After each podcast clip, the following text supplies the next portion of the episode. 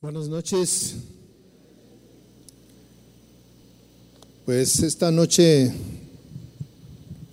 vamos a, a, leer un poco acerca de lo que, algún suceso, un suceso muy importante en, en la vida de una ciudad que se llama Capernaum. Yo quisiera que antes de comenzar este, esta, esta enseñanza, quisiera que pusiéramos en las manos del Señor este tiempo y le pidiéramos que nos hable, que podamos aprender algo en esta noche.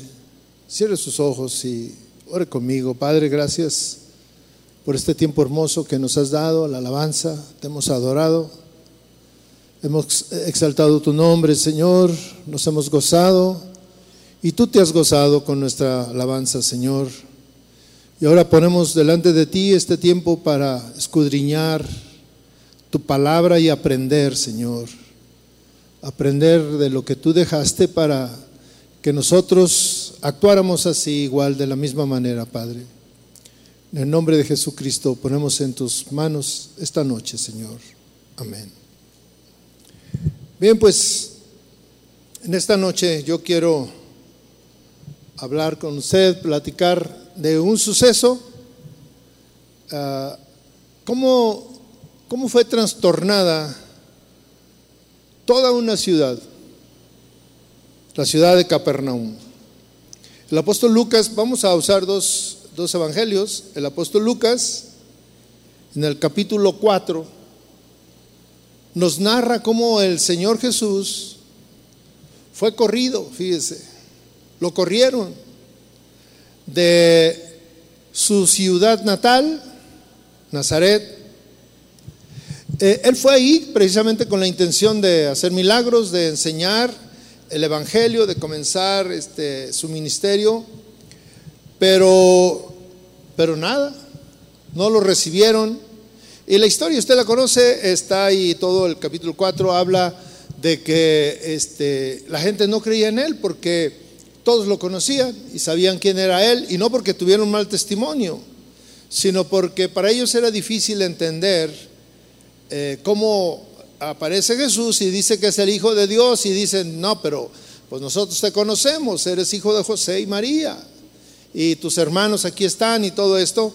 Entonces cuando él va ahí y no, no, no, no creen en él, no lo reciben, en el capítulo 4, versículo 28 de Lucas dice, al oír estas cosas, eh, se refiere a toda la gente que estaba ahí en la sinagoga y, y estaba escuchando lo que Jesús les decía, se llenaron de ira, porque lo que para ellos estaba diciendo era una herejía, era algo que no debía de estar diciendo.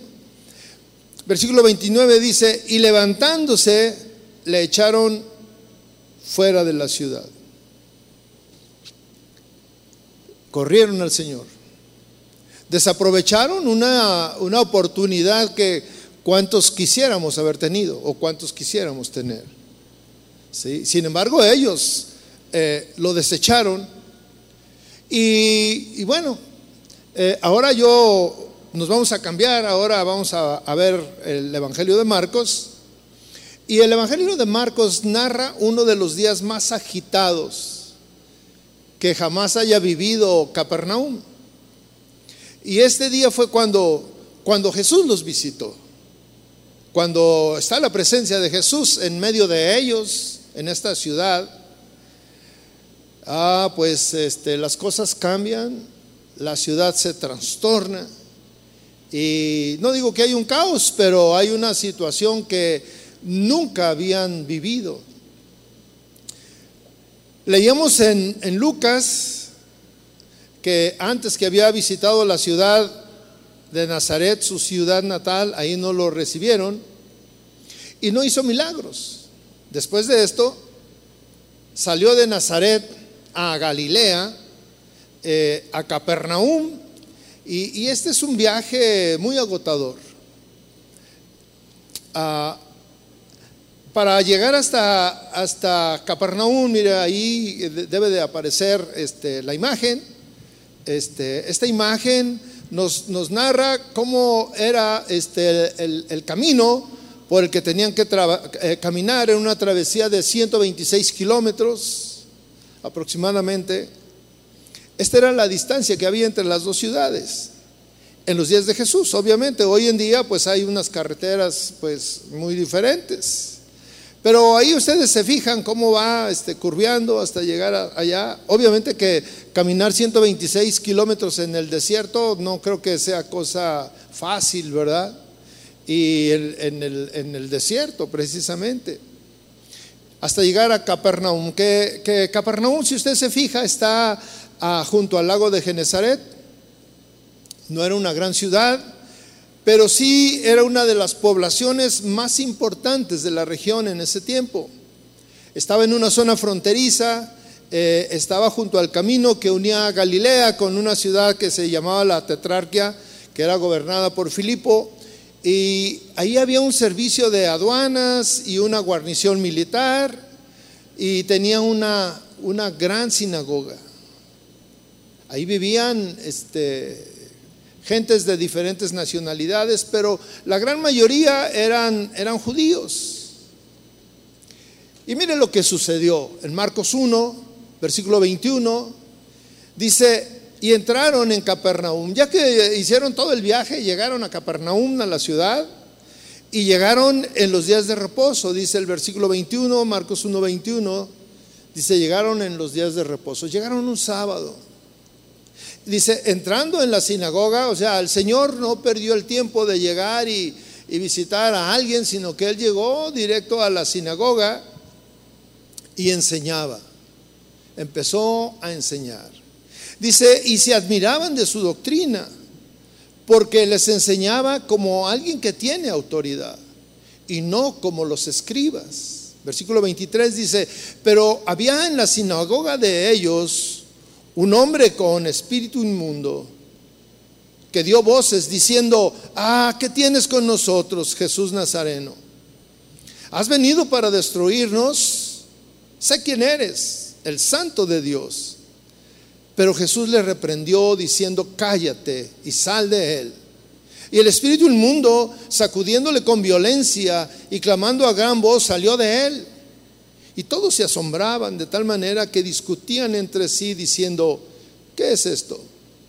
¿Qué nueva doctrina es esta? ¿Y qué, y, qué con autoridad manda aún a los espíritus inmundos y le obedecen? Y muy pronto se difundió su fama por toda la provincia alrededor de Galilea.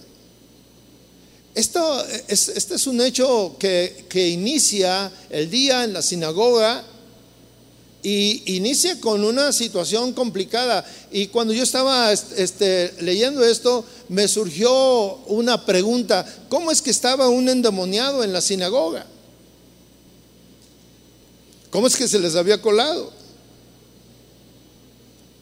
Y, tal vez no era la primera vez que estaba ahí, tal vez todos los días eh, que se reunían, ahí estaba y participaba de todo lo que hacían. Sin embargo, dentro de él había algo que, bueno, era contrario a, Jesucristo. Sin embargo, cuando está en la presencia de Dios es expulsado y sale y bueno, ese es un hecho realmente notable.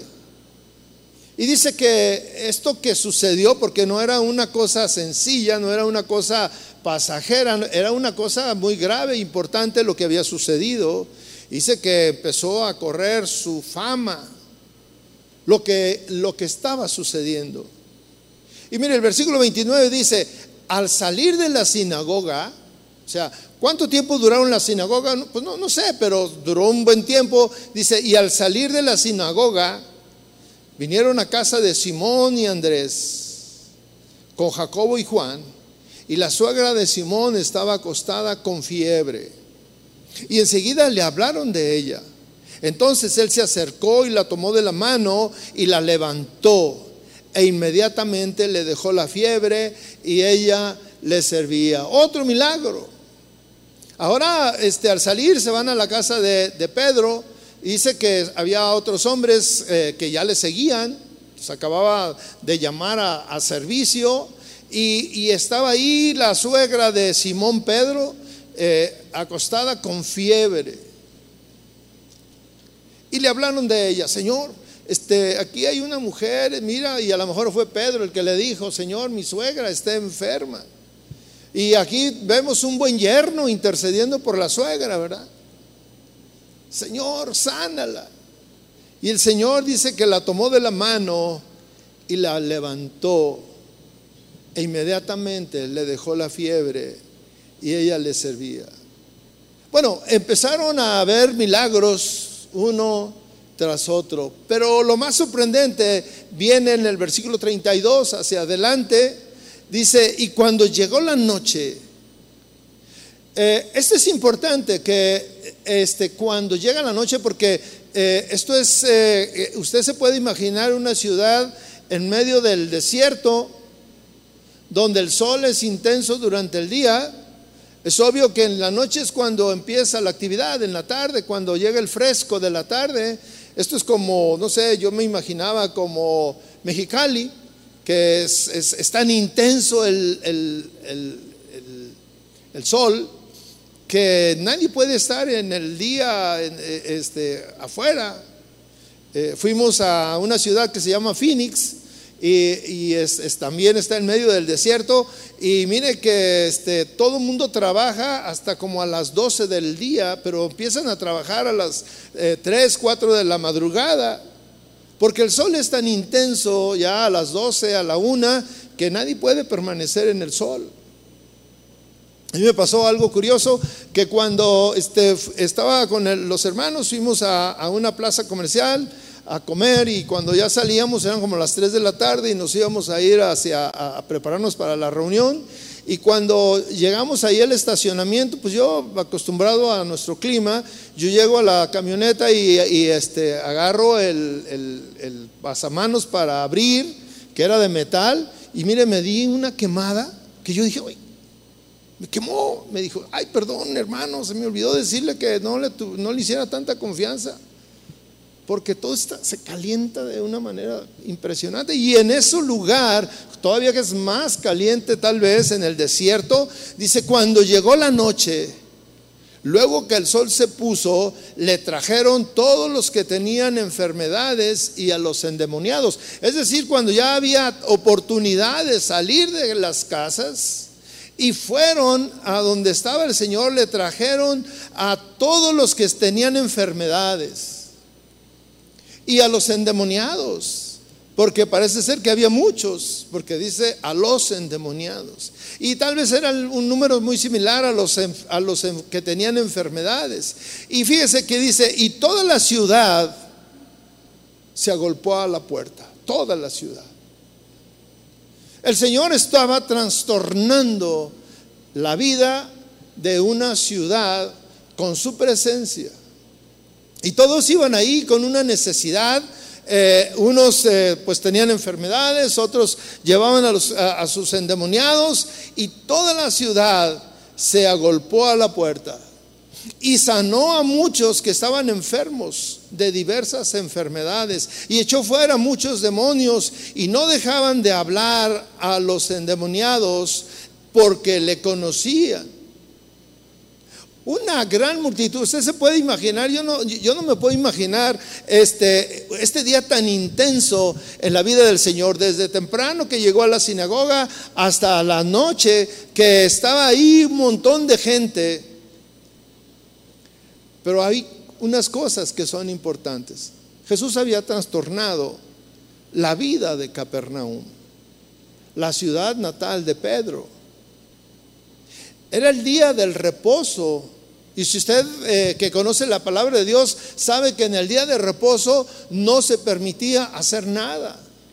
Sin embargo, el Señor estaba haciendo algo, haciendo cosas importantes, sanando, liberando trayendo eh, reposo, trayendo paz.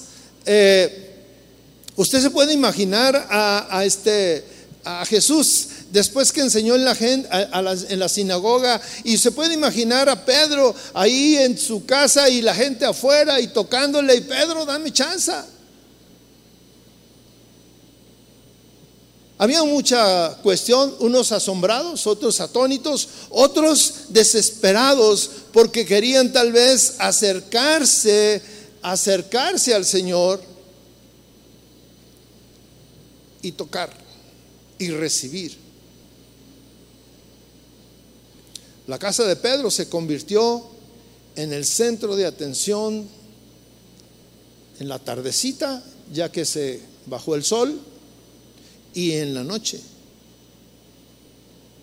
Y el Señor no se hizo del rogar y dice que sanó a todos los enfermos que le llevaron y expulsó demonios. Este, este pudo haber sido, o yo no sé si los que viven ahí puedan eh, tener como referencia que ha sido el día más grande, más importante, donde hubo más efervescencia en la vida de una ciudad. Y aquí usted puede ver dos cosas. Una ciudad que rechaza al Señor y otra ciudad que lo recibe y recibe toda la bendición que puede recibir. Y yo le pregunto a nosotros eh, hoy en día que asistimos a la iglesia, ¿qué es lo que es más importante recibir de Dios? Y seguramente que es que Él escuche nuestra necesidad, que Él conteste nuestra oración. El día más grande en la historia de Capernaum, un éxito rotundo pudiera haber pensado Pedro y los que estaban con él. O el mismo Señor, mira, este, logramos el propósito que, la gente viniera y captar su atención y que no se fueran con las manos vacías. Muchos fueron tocados ese día, muchos fueron sanados y, lo único que tuvieron que hacer es eh, seguir a la multitud y, y, a lo mejor escuchar, no, vengan porque acá está un hombre, porque no le conocían así como que él es el Mesías y esto, acá está un hombre que está sanando y, tiene un poder y sí estamos recibiendo y, hasta los endemoniados salen y salen huyendo despavoridos. Tal vez tuvieron que esperar horas para ser atendidos.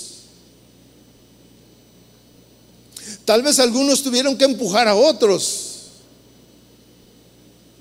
Tal vez hubo tráfico de influencias, ¿verdad? Oye, yo conozco a Pedro, es mi cuate, ahorita le voy a tocar y, oye, Pedro, eh, yo me imaginaba todo lo que pudo haber pasado ahí afuera de la casa de Pedro. Y todos querían estar frente a Jesús. Todos querían estar frente al Señor.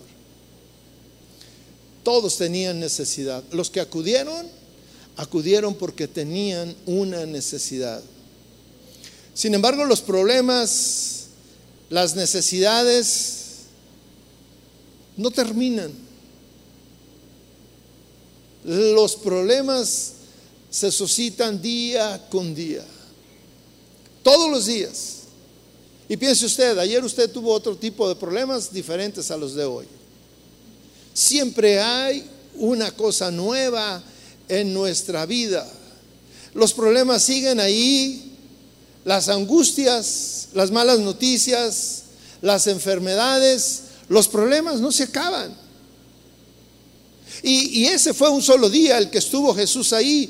Pero ¿qué iba a pasar cuando ya no estuviera? La gente esperaba, bueno, ese día se, ya se llegó la noche y ya fue el día de descansar y los que quedaron ahí, que, dijeron, este, eh, mañana regresamos, porque los que recibieron se fueron. Sin embargo, los, los que no, pues se quedaron ahí a esperar el día siguiente. La gente esperaba que al día siguiente este, la vida continuara y los que tenían problemas, pues ahí que se quedaron. Dijeron, yo no me voy a mi casa, aquí me quedo para ser de los primeros mañana. Y sin embargo, recibieron una sorpresa, mis hermanos, porque a la mañana siguiente, Marcos 1, versículo 35, dice, levantándose muy de mañana, siendo aún muy oscuro, salió y se fue a un lugar desierto y allí oraba. Jesús se salió de ahí, de donde estaba, de la casa de Pedro. Dice, se fue levantándose, fíjese bien, esto es muy importante, eh, muy importante. Levantándose muy de mañana, muy de mañana. Y dice, siendo aún muy oscuro, muy oscuro, salió y se fue a un lugar desierto y ahí oraba. El versículo 36 dice, y le buscó Simón y los que con él estaban, los que ya eran los primeros discípulos, y hallándole le dijeron, todos te buscan. Hey Señor, todos te buscan, están afuera de la casa, necesitamos que regreses y para continuar con lo que, con lo que tú habías comenzado ayer. Que ayer fue un día tremendo, estuvo tremendo todo lo que sucedió. Y sin embargo Jesús ni siquiera parece que hizo caso o pareciera como que no escuchó lo que le dijo. Y él les dijo, vamos a los lugares vecinos para que predique también ahí, porque para esto he venido. El Señor tenía un plan y ya había terminado el Capernaum y trastornó la ciudad. La trastornó de tal manera que la gente se quedó, ¿y ahora qué? ¿Qué sigue? ¿Qué sigue? Y hay algo que llama la atención. Todos te buscan, como hoy en esta noche. Yo no sé a qué ha venido usted o, cuál fue el propósito, pero yo he venido a buscar al Señor. Y tal vez usted dice, yo he venido a buscar al Señor. Y tal vez como igual en esa ciudad tenemos una necesidad y venimos a buscar al Señor porque sabemos que el Señor aquí está y que nos va a escuchar. Pero ¿qué pasa mañana? Ese es el tema. ¿Qué pasa mañana? ¿Qué, imagínense que hoy es domingo y qué pasa el lunes y el martes y el miércoles y el jueves hasta en la noche. Dice Marcos, levantándose muy de mañana, siendo aún muy oscuro, salió y se fue a un lugar desierto y ahí oraba. El Señor nos dejó un ejemplo de lo que debemos hacer el día siguiente que tuvimos un encuentro con Él. El propósito del Señor es trastornar no la ciudad, sino tu vida. Trastornar tu vida. Impactarte de tal manera que, tú puedas decir, ya lo recibí, ya lo encontré, pero mañana lo voy a buscar. Todos te buscan, le dice Pedro. Y el Señor, ¿qué estaba haciendo? Estaba orando. Jesús eligió levantarse cuando todavía estaba oscuro. Jesús abrazó la madrugada en lugar de quedarse a dormir y descansar. Descansar porque fue un día tremendo, fue un día muy agitado. Imagínense haber caminado 126 kilómetros, llegar derechito a la sinagoga, estar ahí, compartir y luego después a la casa de, Pedro y luego esperar a toda esa gente y estar ahí enseñando hasta tarde. Y, y él, después de un día largo y agotador, se levanta a orar. Jesús no es el primer madrugador que registra la, historia, las escrituras. Cuando usted empieza a buscar, puede encontrar un legado sorprendente, sorprendentemente largo de, personas, de hombres que, después de todo eh, se han levantado temprano los que eh, con frecuencia, estos hombres con frecuencia han impactado la historia, han impactado naciones, han impactado vidas y ah, se han levantado con un propósito. El día vale la pena vivirlo cuando tú te levantas, hacer lo que es importante. Mis hermanos, los hombres de antaño, los grandes hombres de la Biblia se levantaban temprano a buscar a Dios. A buscar a Dios. Le voy a poner algunos ejemplos. Abraham, Abraham se levantó temprano para ver la destrucción de Sodoma. No porque fuera alguien eh, amarillista, sino porque Dios le impactó y le dijo, hoy va a pasar esto, y él se levantó temprano. Él se levantó temprano para despedir a Agar, y Agar era un pecado en su vida. Y, también se levantó temprano al escuchar el llamado de Dios para ir a, a con su hijo único a obedecer al Señor. Dios le dijo a Moisés que se levantara temprano para presentarse ante el faraón, para pedirle que dejara ir a su pueblo. Más tarde, el mismo Moisés se levantaría temprano para inaugurar la alianza entre Dios y el pueblo en el Sinaí. Josué, el suplente de Moisés, que le sucedió en el legado eh, para, eh, para guiar al pueblo, él se levantó temprano para cruzar el Jordán.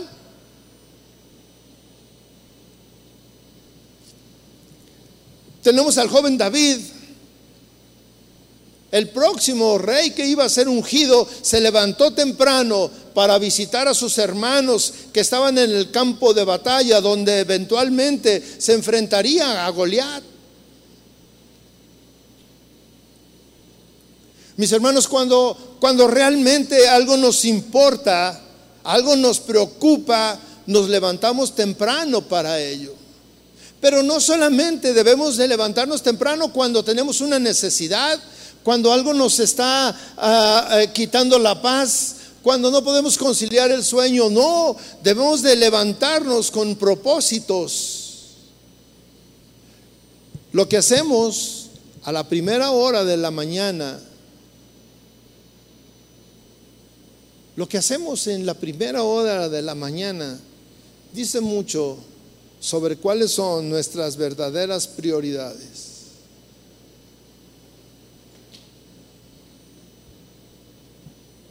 ¿Cuáles son tus verdaderas prioridades? ¿En qué lugar está el tiempo de intimidad con Dios? ¿En qué lugar está? ¿En qué momento? Jesús puso el ejemplo y muchos hombres han puesto el ejemplo que se levantan cuando aún no sale el sol, cuando aún es de noche, cuando, aún hay oscuridad. Y esto semeja cuando la boca del mundo está cerrada. Y está cerrada cuando no hay tantos ruidos para escuchar la voz de Dios y poder responderle. Para ser guiados por el Señor, por Dios. Hay una intimidad, es cuando podemos escuchar. Y mira, si tú te levantas temprano a buscar a Dios, no tienes ninguna otra preocupación más que buscar a Dios, hablar con Dios, escuchar a Dios. Pero cuando te levantas a, orar, eh, ya tarde tienes la preocupación de que te tienes que ir, de que ya se hizo tarde, que tienes que preparar esto, que tienes que preparar aquello, que esto, que ya entró una llamada y que todas estas cosas y que hay mucho ruido y que no te permite estar con esa paz que te da la madrugada.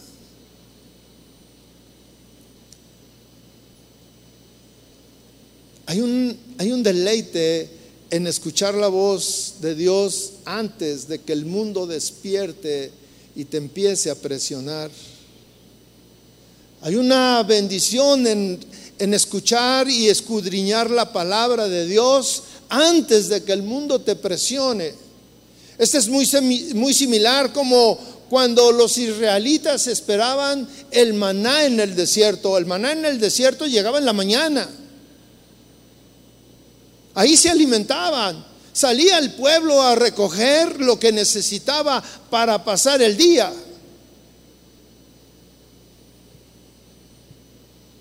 Y la oración es igual, levantarse temprano a levantar la porción que Dios tiene para nosotros para soportar el día.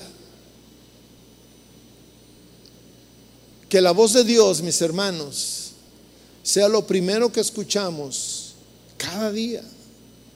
No la llamada del, del, este, del que te llama para, este, le hablo de despacho fulano de tal. Y tú dices, no, no, no, ya me despertó. Que la primera voz que tú escuches sea la de tu Dios que te dice, yo estoy contigo, yo te ayudaré, no te desampararé. Que la voz que tú escuches primero sea la voz del Señor hablándote a través de la palabra.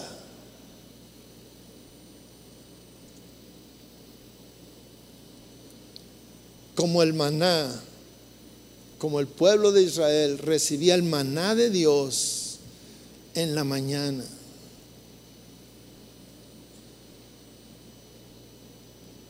Debemos de estar seguros que sin importar lo temprano que nos levantemos, siempre escuchará a Dios nuestra oración. Siempre, siempre. Hace unos días este, yo entendí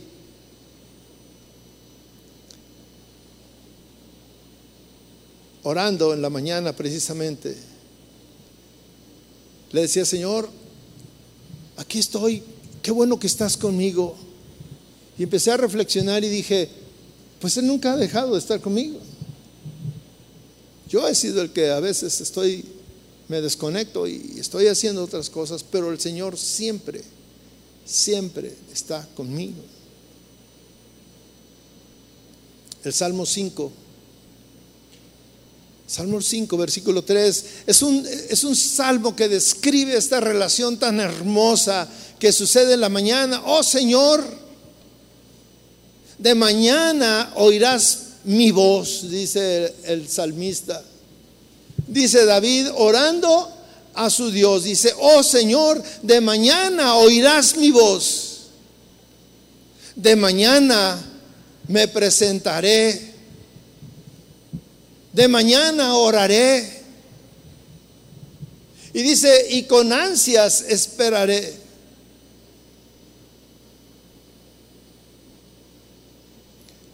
Mucha gente, como eh, Pedro le dice al Señor, un día después de ese encuentro tan maravilloso, le dice, todos te están esperando. Y el Señor, el Señor siempre está con nosotros. Hoy en este día, el Señor resucitó. Y fíjese, las mujeres, dice la escritura, que cuando fueron a, buscar el sepulcro, fueron muy de mañana, antes de que saliera el sol. Hay tantas eh, eh, eh, escrituras, tantos hechos que sucedieron muy de mañana, de madrugada. El Señor resucitó de madrugada. Cuando llegaron, ya no estaba. Y un día antes, la tumba estaba cerrada. Y al día siguiente, de madrugada que llegaron, el Señor ya había resucitado.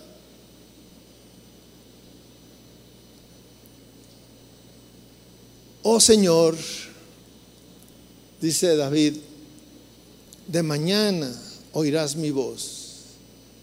De mañana me presentaré delante de ti. ¿Y qué dice? Y esperaré. Esa espera es durante el día. Esa espera es lo que yo anhelo, poner delante del Señor los planes de este día, mis inquietudes. Hay un salmo también, el Salmo 88, que en medio del dolor, en medio de la depresión, en medio de la angustia, Emán el israelita no está demasiado abatido para levantarse de la cama y le dice, pero yo a ti pido auxilio, Señor. Y mi oración llega ante ti por la mañana. Por la mañana, fíjese, siempre es por la mañana y por la mañana. Hay una diferencia, mis hermanos, entre orar en la mañana y orar en la noche. En la noche, si tú oras en la noche, estás orando de todo lo que sucedió en el día, todo lo que no pudiste cambiar o todo como te fue, lo que te pasó, todo. Y estás ahí y a lo mejor le preguntas, Señor, ¿por qué esto? ¿Por qué aquello? ¿Por qué me dijeron aquí? ¿Por qué aquí? Esto que fui, esto que me pasó y todo. Es muy diferente cuando tú oras. Le dices, Señor, pongo delante de ti lo que vaya a suceder en este día. Y aquí dice, y esperaré. Y esperaré.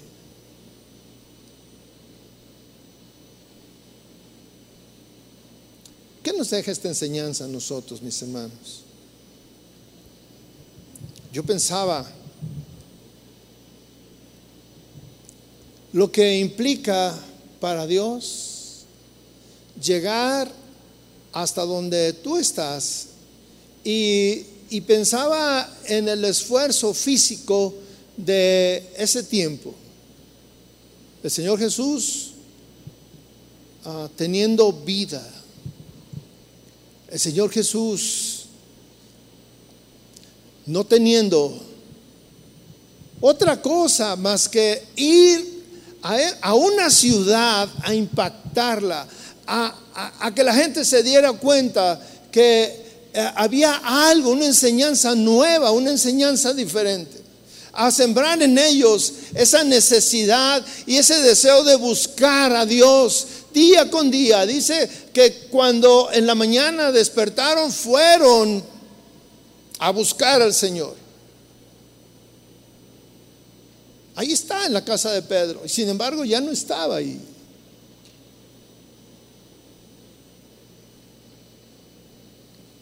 ¿Por qué tenemos que esperar hasta el domingo? Y muchos, mis hermanos, muchos esperan hasta el siguiente día de reunión para buscar al Señor.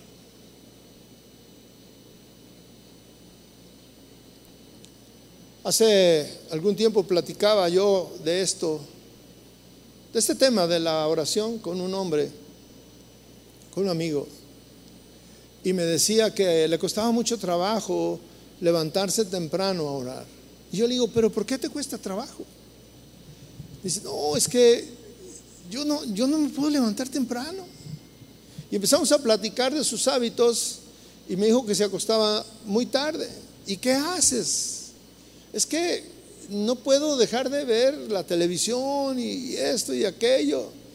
Y bueno, pues entonces es más importante ver la televisión, las noticias, estar actualizado en las noticias. Y nosotros tenemos que decidir qué es lo más importante para nosotros. Ciertamente que todos tenemos una necesidad. Dice que la gente fue a buscarlo porque tenía necesidad. Si vemos, dice que todos los que estaban afuera fueron sanados de diversas enfermedades, de diversas necesidades, de los endemoniados fueron liberados. Todos tenían una necesidad y por eso fueron a buscar al Señor. Y muchos, muchos buscamos al Señor o buscan al Señor cuando tienen una gran necesidad. Están desesperados por buscar, por orar. Están desesperados porque sea el domingo para venir a la iglesia. Están desesperados porque sea el jueves para orar. Y cuando eh, dice Pedro, este, todos te buscan y, y, cuando vemos lo que está haciendo el Señor, está en la mañana buscando a su Padre, a Dios. Y está poniendo delante de él lo que va a hacer. Y el Señor le dice, era, era muy sencillo, ahí en esa ciudad seguía habiendo mucha necesidad. Y sin embargo el Señor dice, vamos a otras ciudades a compartir. Porque en otras ciudades también hay necesidad. Y los que ayer estuvieron aquí ya supieron lo que es buscar a Dios. Mucha gente lo siguió a esas otras ciudades. y a las otras ciudades y dejaron todas sus ocupaciones, todo lo que era importante. Y así sucede cuando nosotros tenemos una gran necesidad, dejamos todo por ir a buscar al Señor. ¿Por qué tenemos que actuar así? Porque solamente cuando tenemos necesidades, cuando buscamos a Dios. Porque solamente cuando estamos angustiados y no podemos conciliar el sueño es que nos levantamos y, y queremos hacer una oración. Pero no es un estilo de vida. Y cuando vemos la oración es un estilo de vida que tú encuentras lo mejor en la mañana, en la madrugada, dice, muy de mañana, cuando todavía está muy oscuro. Y cuando tú empiezas a pensar, a esa hora nadie te llama. Todos están dormidos. Hoy en este día, en estos tiempos, hay una hay un vicio por estar en el celular y en los WhatsApp. Todo el tiempo están mandando mensajes y recibiendo mensajes y todo esto. Y muchas veces no es de trabajo pero si es en el trabajo. Están afanados y a las 6 de la mañana, a las 5 de la mañana, nadie, nadie manda nada. Nosotros estamos, eh, tenemos un chat ahí de, de, pastores, todos los que están, todos los pastores de, de, la, de la corporación de casa de oración. Pero mis hermanos, hay, hay unos hermanos que me ganan. Y estoy orando a las, no sé, 5 de la mañana, 6 de la mañana, 5 y media, y empiezan a llegar mensajes y yo digo, no, no es posible, tan temprano. Pero son los que viven en, en ciudades donde ya son las 9 de la mañana y empiezan a mandar mensajes. Y luego yo también digo, cuando yo mando en otras ciudades donde es más este, temprano allá con ellos, pues también les llega a altas horas de la noche. Pero lo que los de la ciudad, los que vivimos aquí, a las seis de la mañana, muy pocos están despiertos.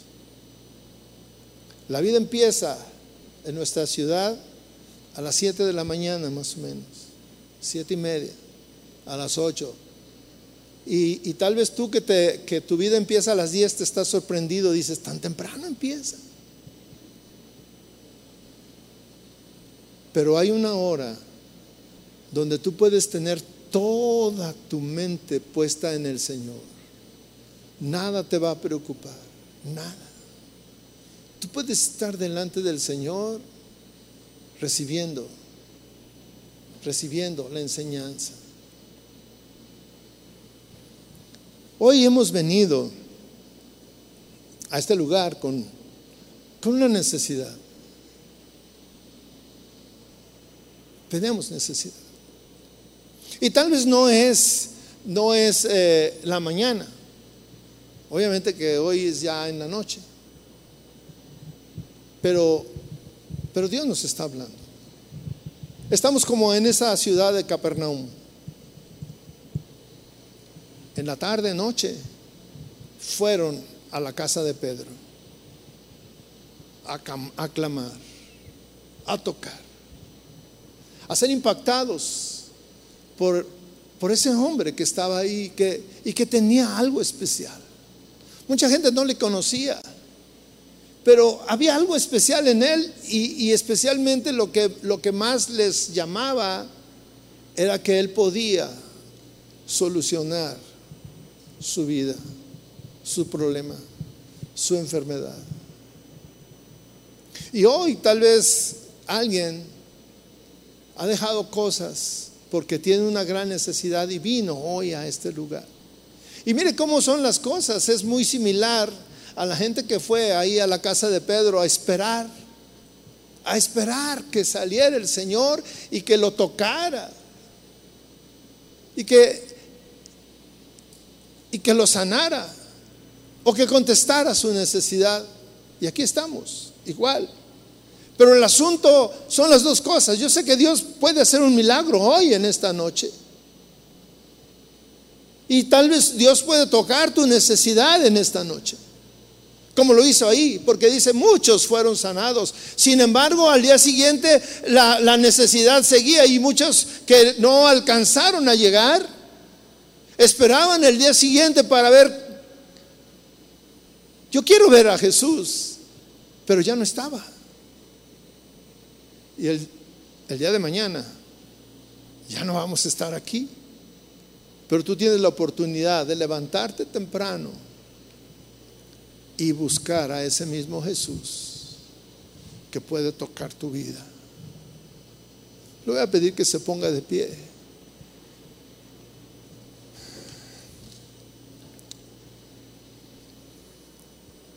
Y vamos a...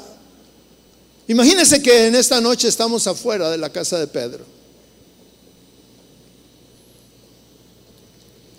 A mí me encanta usar mi imaginación cuando, cuando estoy este, leyendo la palabra o estudiando la palabra de Dios y me, me gusta ubicarme en el lugar que estoy leyendo. Usted se puede imaginar afuera de la casa de Pedro. Cierre sus ojos. Esperando ser tocado por el Señor esperando que haya la oportunidad de, ser tocado por el Señor. Y yo le digo algo, nosotros tenemos una gran ventaja que no tenían esas personas ahí en esa ciudad. El Señor está aquí y nos puede tocar ahí donde tú estás. Él puede tocarte, puede tocar tu necesidad.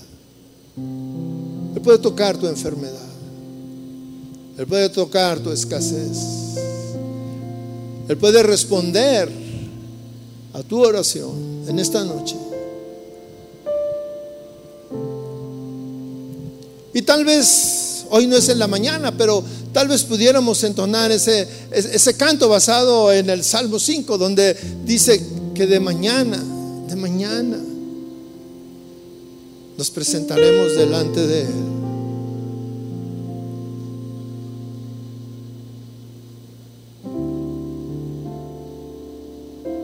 Le diremos, hablaremos con Él y le expresaremos nuestra necesidad. Le expresaremos a lo que hemos venido, lo que nos atrajo en esta noche a este lugar. Le expresaremos lo que, lo que anhelamos, lo que necesitamos, lo que quita nuestro sueño, lo que nos tiene intranquilos. Y al final, dice el Salmo, y esperaré. Y esperaré.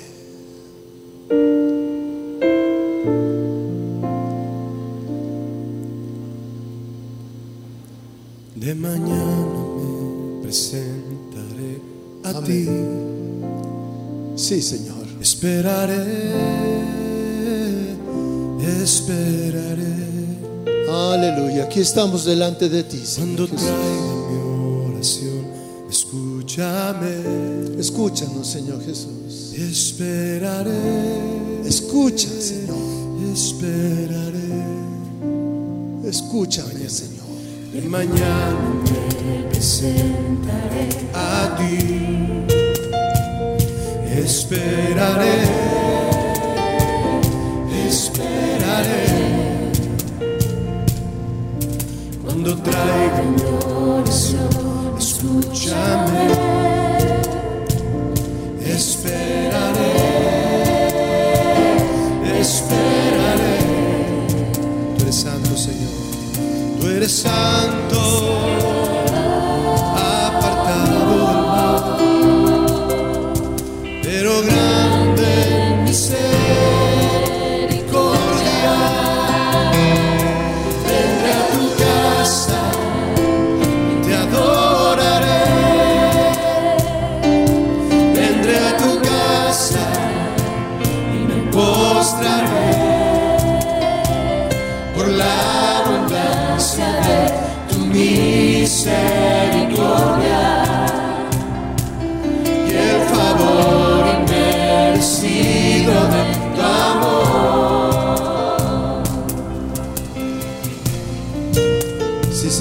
Aquí estamos delante de ti, Señor. Tú conoces cada uno de los que estamos aquí y, y cada necesidad que hay en nosotros, Señor. La ponemos delante de ti. ¿Por qué no le dices, pones delante del Señor tu necesidad? Lo que te ha traído a buscar al Señor en esta noche. ¿Por qué no le expresas eso que te quita te roba la paz, el sueño, la tranquilidad, la seguridad. Aquí estamos, Señor, tócanos. Mañana me presentaré a ti. Esperaré, esperaré.